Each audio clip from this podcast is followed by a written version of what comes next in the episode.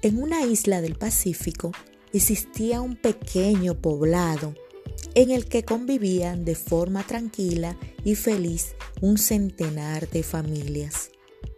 En él reinaba la paz y el sosiego, y los habitantes decían que se debía a un personaje muy respetado y querido por todos, y al que todos consideraban como un sabio, que se llamaba Ampak.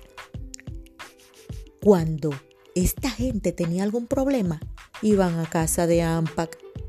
Se lo contaban y el hombre, mayor y tierno, les daba un consejo, tras lo cual, lógicamente, se marchaban tranquilos nuevamente a sus hogares.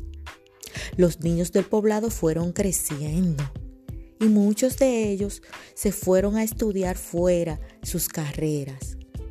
Otros se quedaron viviendo fuera del poblado y algunos regresaban de nuevo a su tierra. Así lo hicieron Joshua y Tezas cuando finalizaron sus estudios. Estos chicos jóvenes un día se reunieron y empezaron a hablar sobre qué iban a hacer, en qué podían trabajar, cuál iba a ser su futuro. Y de repente Joshua le dijo a Tezas, Tezas,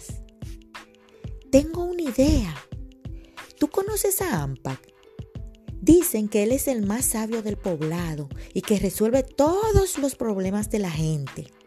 ¿Por qué nosotros que somos inteligentes, que hemos estudiado una carrera, que somos jóvenes, no nos instalamos en el pueblo y montamos unas oficinas muy bonitas y con un gran rótulo que diga Joshua y Tezas, los sabios?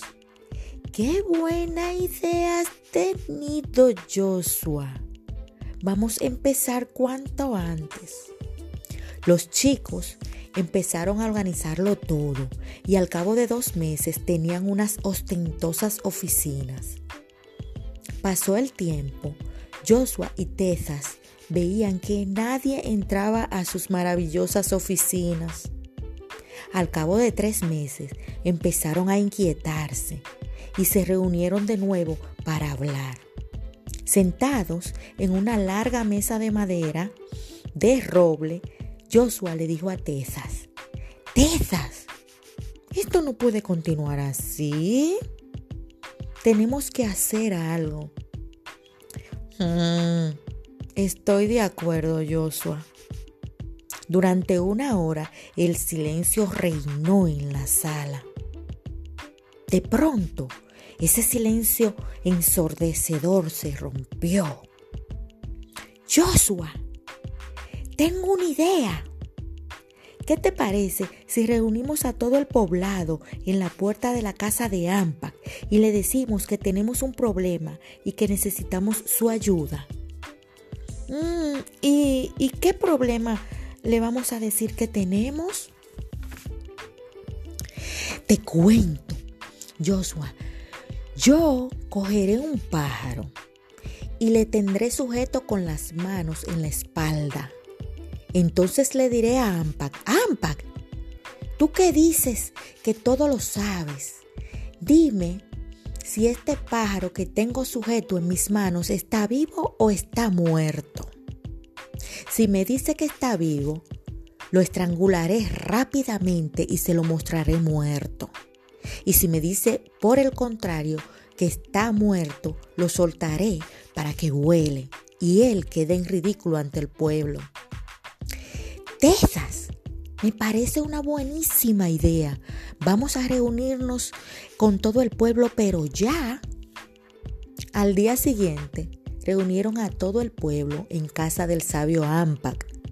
Tesas golpeó con fuerza la puerta de Ampak y éste salió. Ampak se preguntaba qué estaba pasando, por qué tanta gente estaba allí reunida. Observó a todos y se dirigió a Tezas, a quien tenía enfrente de él, y le preguntó, mm, Hola, hola hijo, ¿ha ocurrido algo? Tezas le respondió, Dicen en el pueblo que tú lo sabes todo y que eres un sabio. A mí me gustaría que me respondieras a una pregunta. Mm, eh, dime, hijo, respondió Ampak. Yo tengo un pájaro entre mis manos. Tú no lo puedes ver porque está en mis espaldas. Me gustaría que me dijeras si está vivo o si está muerto. Ampak pensó durante un minuto y le observó mientras le, mientras le decía, mm, Hijo, que este pájaro viva o muera no depende de mí, sino de ti. Esta historia me recuerda mucho a la historia del Señor Jesucristo, cuando les, le acusaban una serie de personas, principalmente los fariseos y los detractores haters en el pueblo. Esta historia retrata muy bien que el tema de los haters y el odio por el éxito ajeno no es nada nuevo. Es algo muy, muy, muy antiguo, igual que el hombre.